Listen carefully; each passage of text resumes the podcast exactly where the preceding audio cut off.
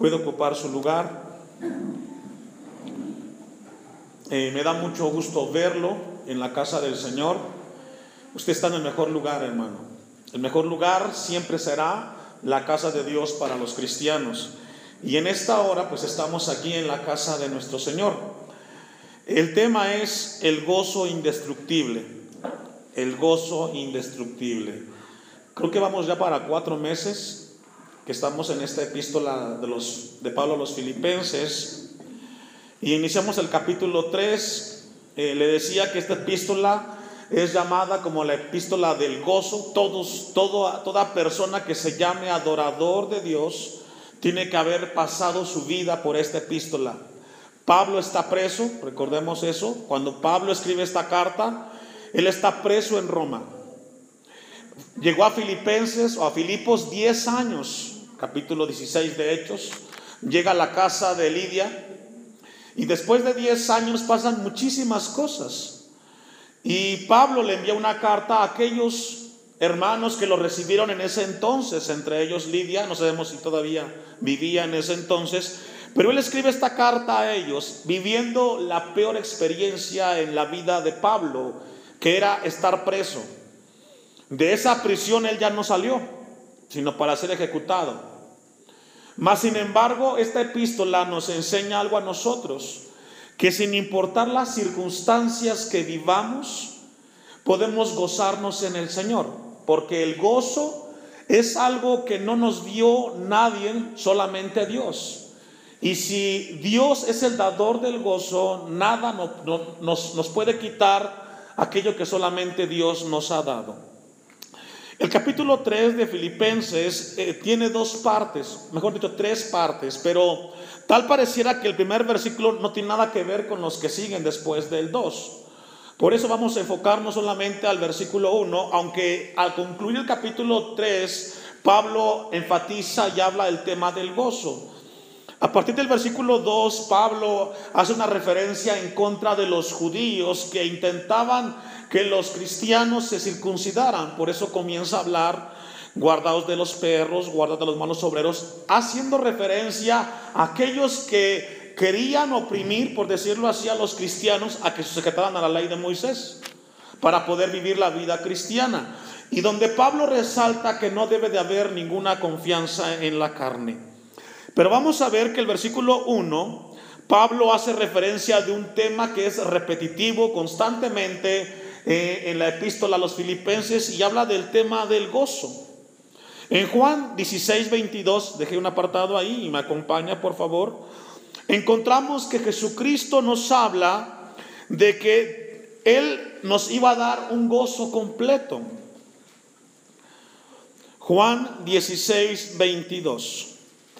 El diccionario, un diccionario de la Real Academia Española, define el gozo de la siguiente manera. Es un diccionario secular. Y dice que el gozo es una situación del alma. Esto lo define la, Real Academia eh, Española. Dice que el gozo es una situación del alma, es un movimiento del ánimo, producido, escuche esto, producido por la complacencia a causa de un acontecimiento agradable o por algo que se tiene o que se espera. Eso define la Real Academia como gozo, una vez más. Dice el diccionario que el gozo es una situación del alma, es decir, es algo interno, no externo. Y dice que esta situación del alma es producido por una complacencia. ¿Por qué, hermanos? Por una complacencia. A causa de un acontecimiento agradable. O por algo que se tiene o que se espera. Entonces el diccionario define como que el gozo es algo que experimenta el ser humano dentro, que es resultado de algo que fue complacido y que se esperaba. Recordemos, hermanos, que si hay una buena noticia para el ser humano es que Jesucristo nos salva a través del sacrificio y, la, y, la, y, su acto de resucitar al tercer día. Y Jesús dice en Juan 16, 22, también vosotros ahora tenéis tristeza. Y también recordemos que tiene que ver con algo interno del ser humano. Pero os volveré a ver, dice Jesús. y se gozará vuestro corazón y nadie os quitará vuestro gozo. Qué hermosa promesa de Cristo para con sus discípulos y hoy Dios nos recuerda a nosotros.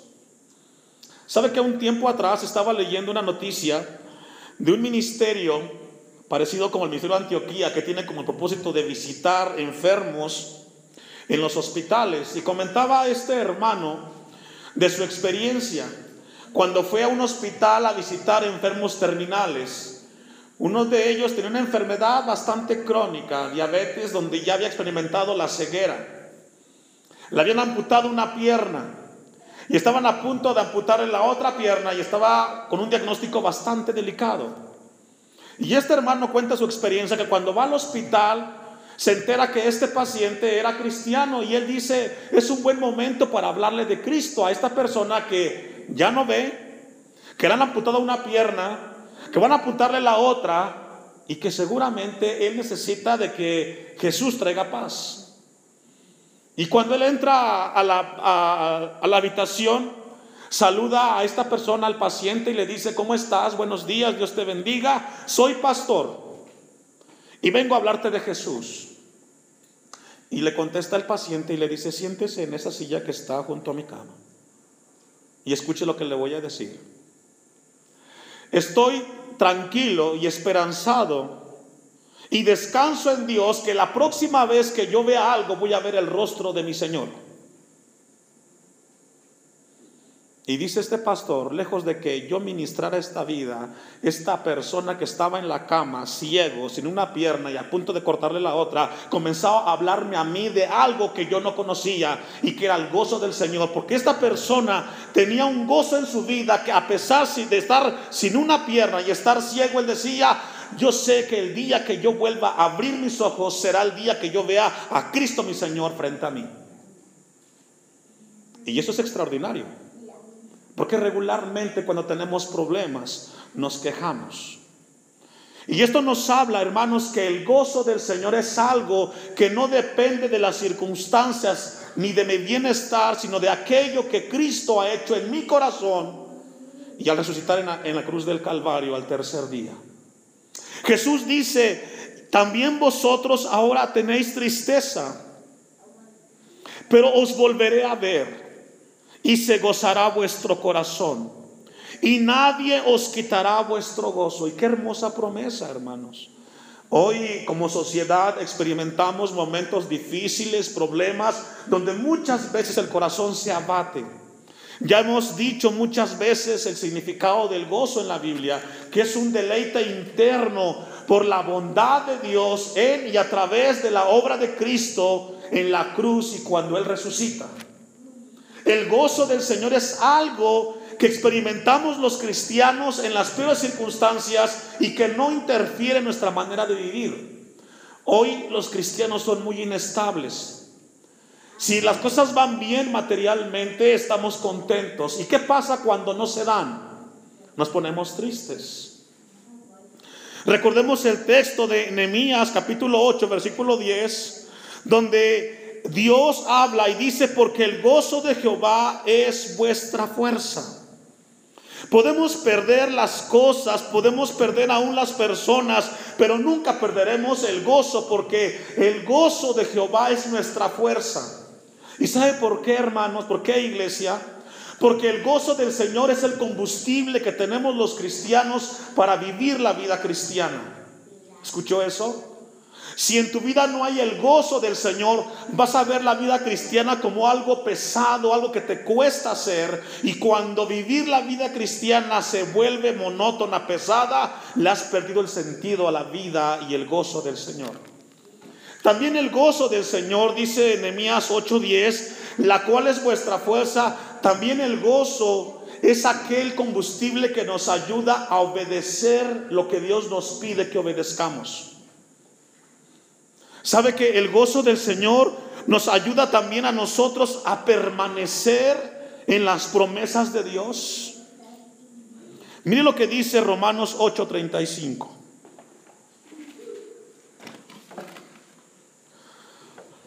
Romanos 8:35. porque el gozo de Jehová es vuestra fuerza, dice Nehemías 8:10. Y la pregunta que podemos hacer, y cuando el gozo del Señor no está en nosotros, se terminó el poder. Ya no hay poder para hacer las cosas de Dios. Todo se vuelve pesado. Dice Romanos 8:35, ¿quién nos separará del amor de Cristo? tribulación o angustia o persecución o hambre o desnudez o peligro o espada. Pablo aquí hace referencia de aquellas circunstancias donde los seres humanos pasamos en algún momento de nuestra vida. Pero la pregunta, ¿qué es lo que Pablo tiene para poder expresar que no hay ninguna cosa creada que nos pueda separar del amor de Cristo? ¿Qué es lo que Pablo experimentó que yo no he experimentado? Que Pablo ve la vida desde otro punto de vista donde para él no hay problema, sino donde Dios es todopoderoso. ¿Qué es lo que Pablo experimentó que me falta a mí como cristiano? El saber que en las peores circunstancias Dios puede ser mi fortaleza y no desanimarme cuando me siento mal o que las cosas no caminan mal.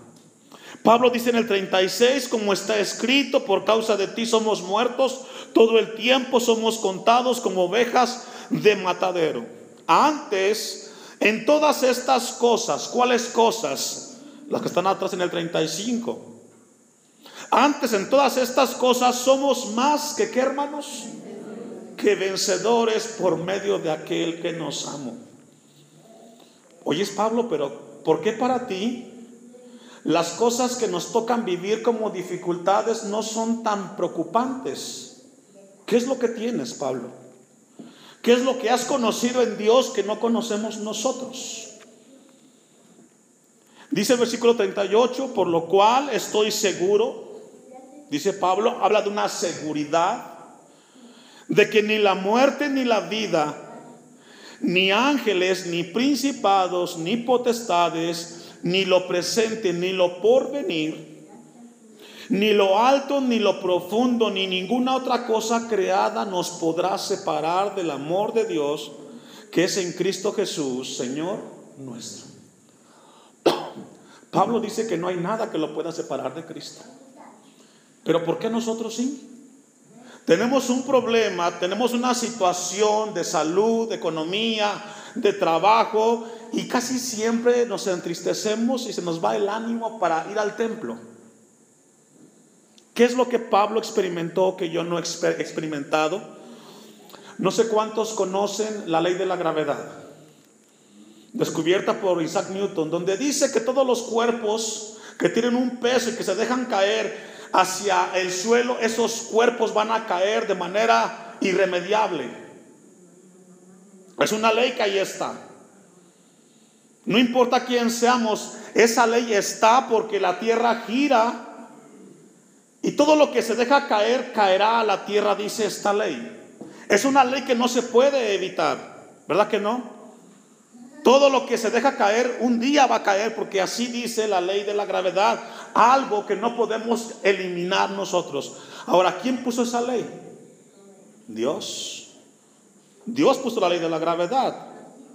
Bueno, Déjeme ilustrarle qué es lo que Pablo conoció, que usted y yo somos llamados a conocer en el Señor. Si la ley de la gravedad está y existe, no la puedo quitar, ¿cuántos de ustedes conocen y saben acerca de los aviones?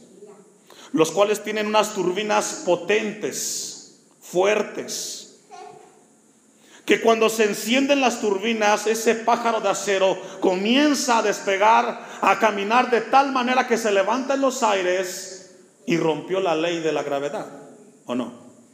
Porque ahora vuela.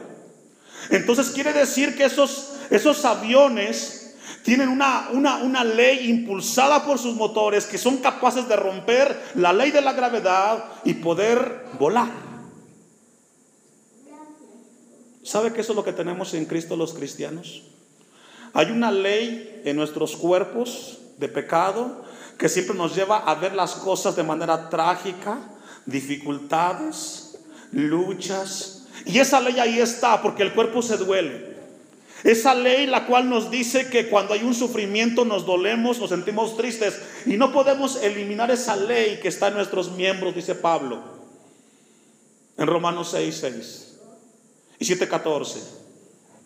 Ahí está esa ley. Pero dice Pablo, hay otra ley dentro de mí, la cual es dado por Dios y que es como estos turbinas de los aviones y es la ley del Espíritu en la cual ya no ves lo que el cuerpo ve o siente, sino que ves las promesas de Dios. Y esa ley es superior. Y es la que Pablo habla. Por eso él concluye que ni lo alto ni lo profundo, ni ninguna otra cosa creada nos podrá separar del amor de Dios que es en Cristo Jesús, Señor nuestro. ¿Por qué, Pablo? Porque las promesas de Dios son mejores y mayores que las terrenales. Y que para mí no es ver el problema que tengo, sino ver al Dios que soluciona el problema. Cuando tú ves las dificultades en tus ojos carnales, lo ves triste y lamentable porque estás viendo en tu carne y no estás viendo en aquella ley que rompe lo que ven nuestros miembros. Vamos a ir al pasaje, fue una breve introducción. Vamos a Filipenses 3.1 y estudiar este versículo.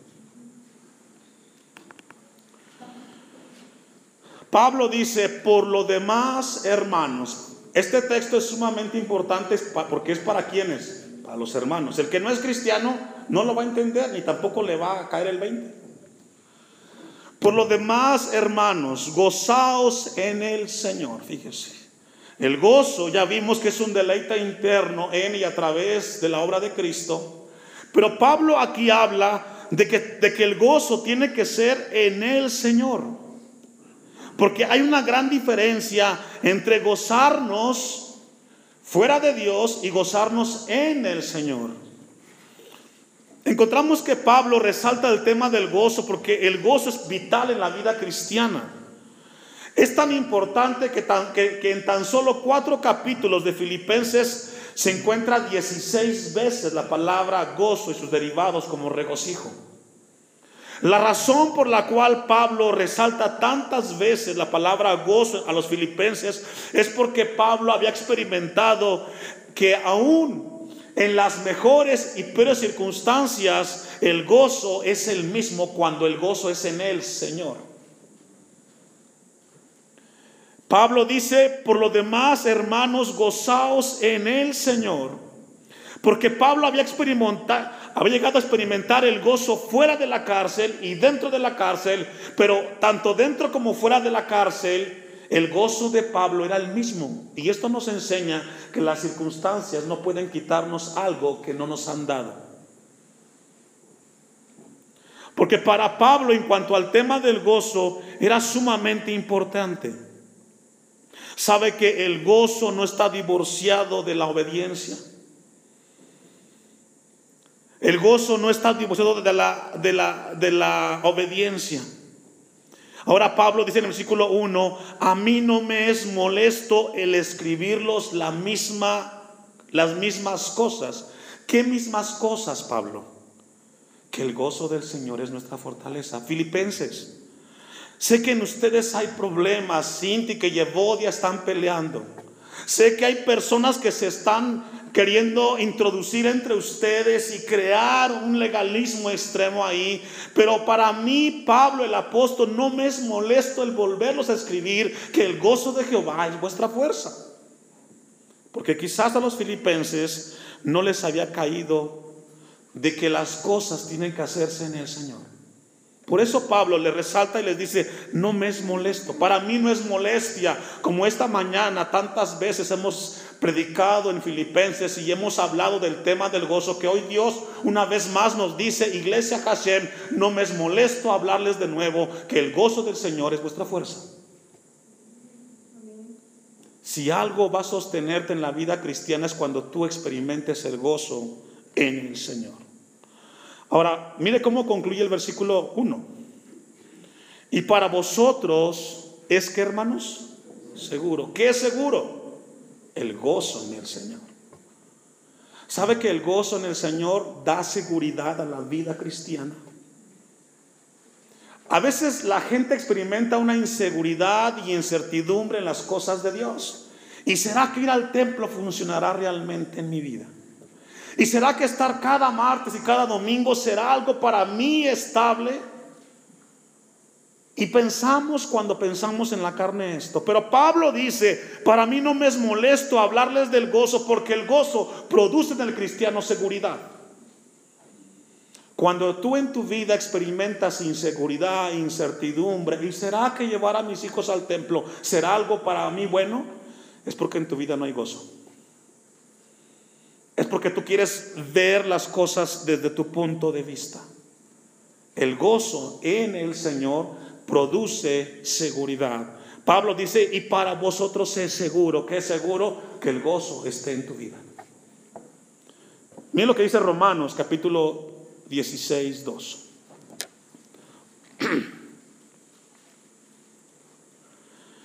Romanos 16, 2. Esta palabra en el Señor es una palabra muy paulina, muy del apóstol Pablo. Se la dijo a los romanos, se la dijo a los efesios, se la dijo a los, colosenses, se la dijo a los eh, filipenses.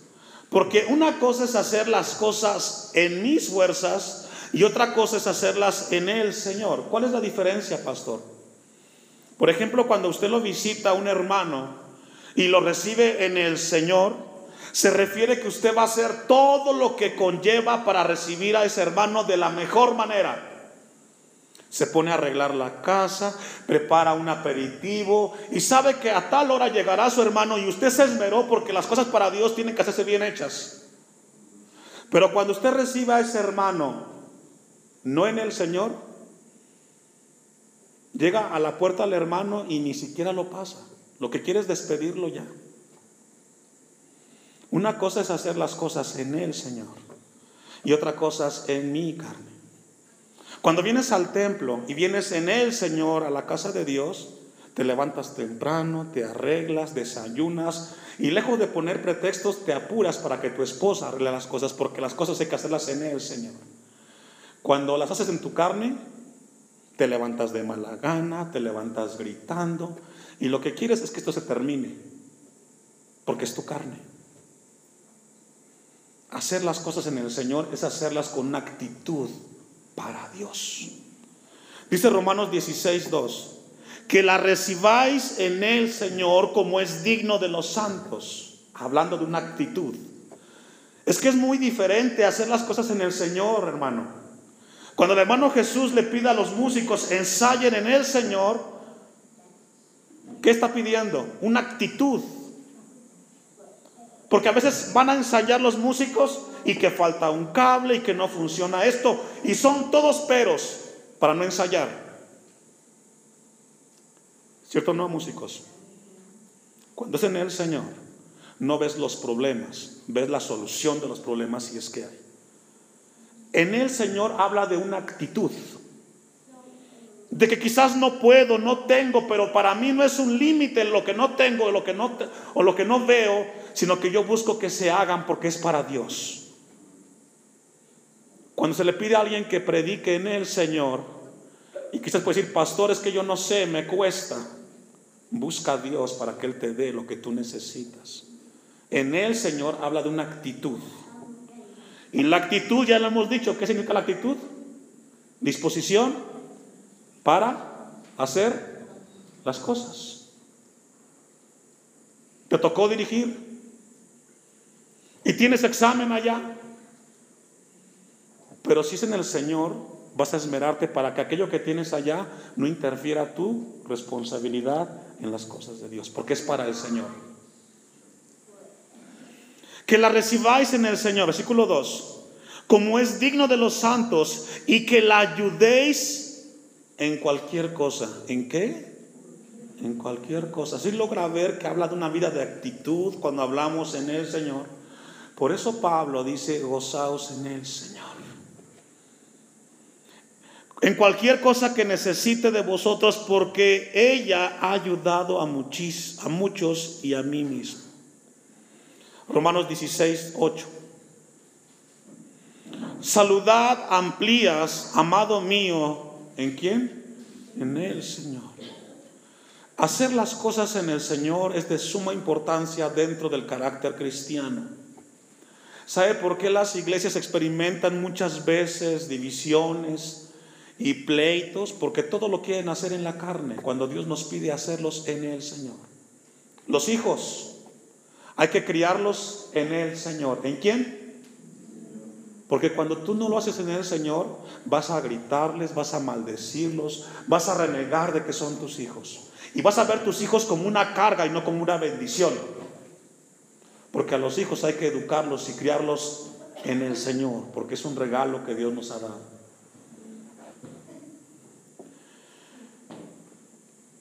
Vamos a Efesios 4, 17.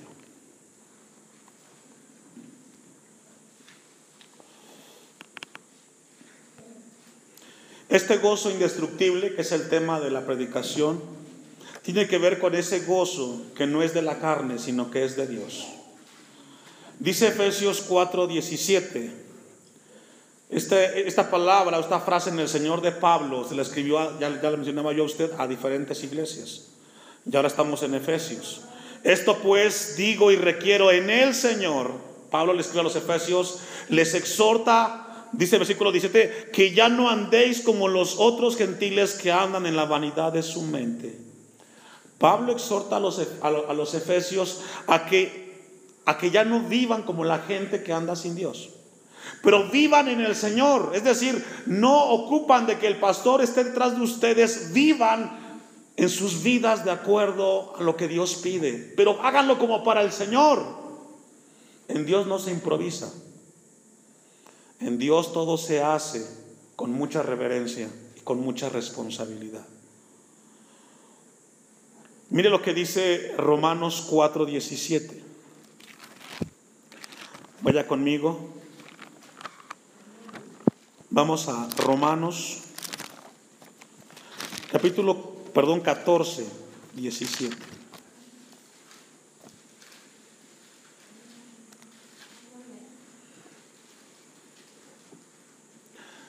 Si algo puede darnos seguridad en nuestra vida cristiana, es llegar a experimentar el gozo del Señor.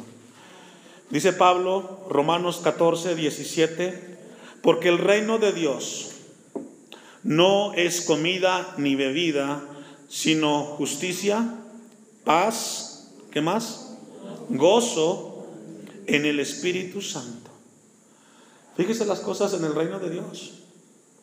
Habla de paz y habla de gozo en el Espíritu. Y eso es lo que nos hace falta a nosotros. Pablo se lo enfatizó muchas veces a los filipenses. Si queremos madurar como iglesia en el Señor, somos llamados a experimentar el gozo del Señor.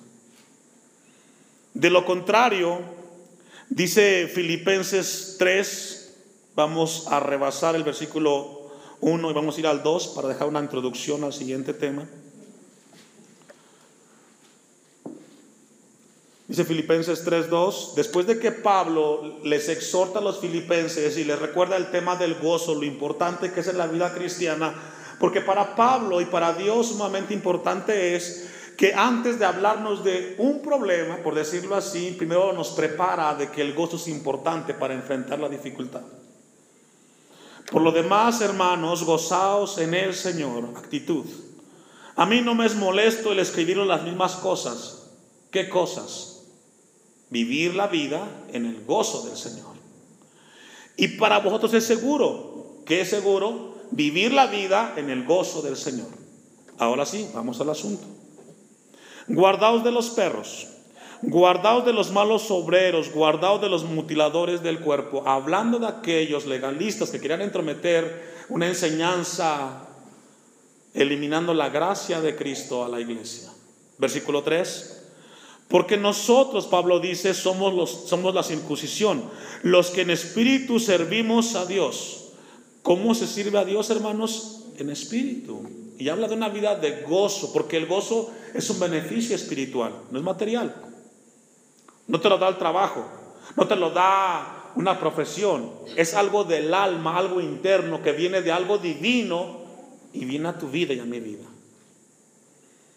Porque nosotros somos la circuncisión, los que en espíritu servimos a Dios y nos gloriamos en Cristo.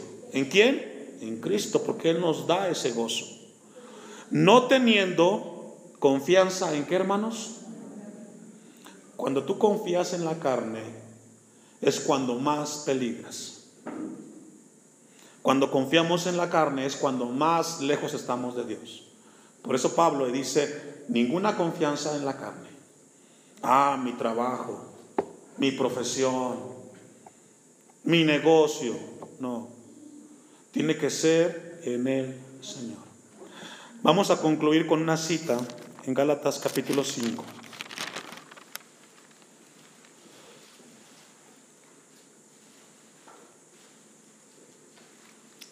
Versículo 22. Donde nos habla acerca del fruto del Espíritu. Un texto muy conocido. Gálatas 5, 22. Mas el fruto del Espíritu es amor, gozo, paz, paciencia, benignidad, bondad, fe, mansedumbre, templaza. Contra tales cosas no hay ley. Si logra ver que dentro del fruto del Espíritu está el gozo, había una pregunta y ponga toda su atención en la pregunta. La pregunta es la siguiente. El gozo, cuando aquí habla del fruto del Espíritu, habla del gozo. El gozo, ¿quién lo da? Pero si Dios es gozo. Una vez más, leamos el texto. Mas el fruto del Espíritu es amor, gozo, paz, etc. Y aquí habla del fruto. Si Dios es gozo, si Dios es paz, ¿por qué va a producir paz y gozo? El que tiene que dar fruto es usted porque ya Dios lo depositó dentro de usted cuando Cristo vino a habitar en usted. A veces hay gente que dice, cuando no se entiende bien el texto, dice, es de que yo no tengo gozo porque Dios no me lo ha dado. Yo no tengo paz porque Dios no me la ha dado. Y espera que Dios venga de arriba y te haga hacer lo que tú ya debes de dar fruto porque Él ya vino a tu vida y ya te dio todas estas cosas. Lo que falta es dar ese fruto. A veces estás esperando, Señor, yo no tengo paz, dame de tu paz. Ella te lo dio. Él dijo, mi paz os dejo, mi paz os doy. No como el mundo la da, yo os la doy. Lo que pasa es de que tú pierdes la paz cuando te alejas de Dios. Tú pierdes el gozo cuando tú te comienzas a alejar de Dios. Tú pierdes la mansedumbre, la paciencia cuando tu vida cada vez está más lejos de Dios y más cerca del pecado. ¿Entendió eso? El que tiene que dar fruto de gozo, de paz, de bondad, de benignidad, es usted y soy yo. Y quizás no la experimentas porque quizás hoy tu vida, la posición en tu vida está más lejos de Dios y más cerca del pecado. Y por eso no hay paz y por eso no hay gozo. El que tiene que dar fruto somos quienes. Él ya lo puso dentro de ti. ¿Se recuerda de, la, de lo que le mencioné del avión? Ya tiene las turbinas. Enciéndalas. ¿Cómo, pastor? Hay que acercarnos más a Dios y alejarnos más del pecado. Ninguna confianza en la carne. ¿Sí logramos entender esto? Creo que sí. Yo espero en Dios que sí. Por eso la epístola a los filipenses es una epístola de madurez. La próxima vez que usted le diga a Dios, dame paciencia con mis hijos, ya te la dio, hermano. Lo que pasa es que quizás ahora a tus hijos los quieres educar en la carne.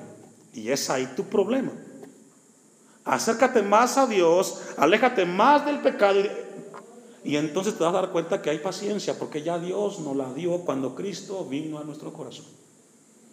Póngase de pie.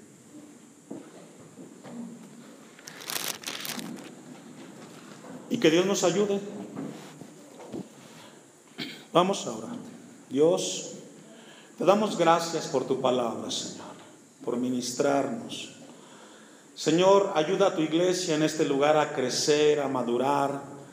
Bendito Dios, te pido por nuestras vidas, a vivir nuestra vida en Él, Señor. Porque el gozo del Señor es nuestra fortaleza. Dios, ayúdanos, Padre a vivir tomados de tu mano, Dios. Gracias. En el nombre de Jesús. Amén. Puede ocupar su lugar.